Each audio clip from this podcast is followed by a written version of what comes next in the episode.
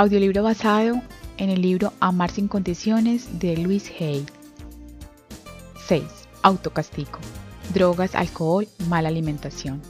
Afirmación. Bendigo mi cuerpo con amor. Las drogas. Está muy extendido el abuso de las drogas. Se ha convertido en nuestro mejor método de escape. Nos tientan con seducción. Ven, juega conmigo, te haré pasar un buen rato, haré que te sientas muy a gusto, parecen decirnos. Y es verdad, durante un tiempo las drogas nos hacen sentir bien, alteran nuestra realidad. Lo que no se nota al comienzo es el terrible precio que nos harán pagar. Después de tomarlas durante un periodo se deteriorará nuestra salud y ya no nos sentimos bien. Y por añadidura tenemos la adicción, ansiamos la droga a cualquier precio y prácticamente estamos dispuestos a todo por conseguirla. Nos arruinamos, robamos, estropeamos nuestras relaciones y destruimos nuestra valía personal. Las drogas debilitan nuestro sistema inmunitario hasta niveles peligrosos. ¿Por qué íbamos a pensar siquiera en tomarlas? Existe la presión de nuestro entorno, de nuestros compañeros, es cierto, y esto puede llevarnos a probar alguna droga una vez, pero su uso repetido es otra historia. Todavía no he conocido a nadie que consuma drogas regularmente y se sienta a gusto consigo mismo. Tomamos drogas para escapar de nosotros mismos, de nuestros sentimientos, para simular que nos sentimos bien, para esconder que sufrimos, para proporcionarnos un falso apoyo y poder dañarnos más a nosotros mismos. Y todo esto comienza con la falta de amor y aprecio por quienes somos. Mediante las drogas tratamos de eliminar nuestros sentimientos infantiles de no valer lo suficiente, pero esto nunca resulta porque las drogas siempre desgastan y nos sentimos peor que antes, porque ahora además cargamos con la culpa de tomarlas. El alcohol. Se trata de un antiguo método de escape. El alcohol también se toma para celebrar algo y para relajarse, pero es fácil que las personas que tienen poco respeto por ellas mismas abusen de él. El alcohol afecta al hígado y tanto el hígado como la vesícula biliar tienen que ver con la rabia. La vesícula biliar es rabia y amargura contra los demás y el hígado es rabia y odio contra uno mismo. Los alcohólicos no están dispuestos a perdonarse a sí mismo. Se pasan la vida autocastigándose. Se inventan una excusa tras otra para excederse en la bebida porque el objetivo es castigarse y dañarse a sí mismos.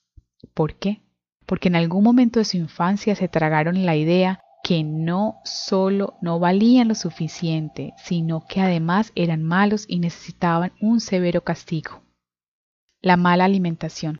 Todos sabemos cuáles son los alimentos nutritivos. ¿No sientes acaso sonar en tu cabeza el timbre de alarma cada vez que comes alimentos procesados o bombones? ¿No te escuchas decirle a la persona con la que almuerzas yo nunca como esto? ¿O solo por una vez? Todo el mundo conoce instintivamente los elementos de una buena nutrición. Sin embargo, usamos la dieta como otra forma de autocastigarnos, para convertirnos en personas obesas o para tener problemas de salud. Nos hemos convertido en adictos a la comida preparada y a nada nutritiva. Nos hemos dejado influir en nuestros hábitos alimentarios por las grandes empresas procesadoras de alimentos y su publicidad Hubo una época en que todo el mundo conocía el sabor del buen alimento, porque éste se encontraba en todas partes. Ahora tenemos niños y jóvenes que prácticamente no comen alimentos naturales.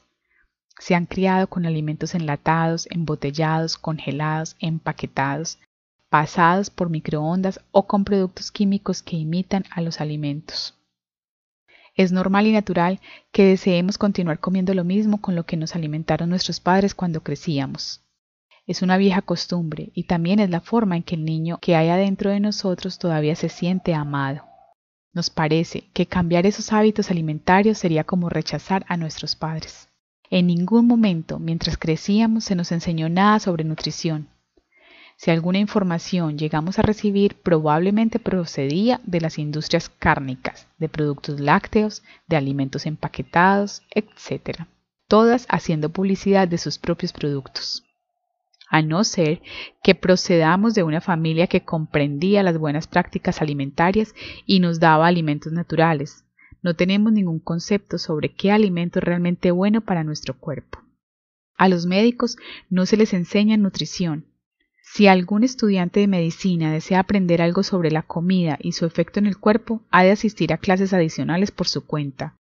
Actualmente, las miras de la medicina están centradas en la cirugía y los fármacos.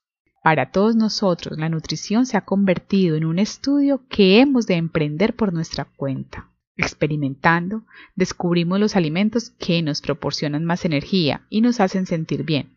También podemos recurrir a un buen dietista para que nos guíe. Tratamiento. Hoy es otro precioso día sobre la tierra y vamos a vivirlo con alegría. Respeto y protejo mi cuerpo porque mi salud es importante. A medida que pasan los días mi cuerpo me parece cada vez más precioso.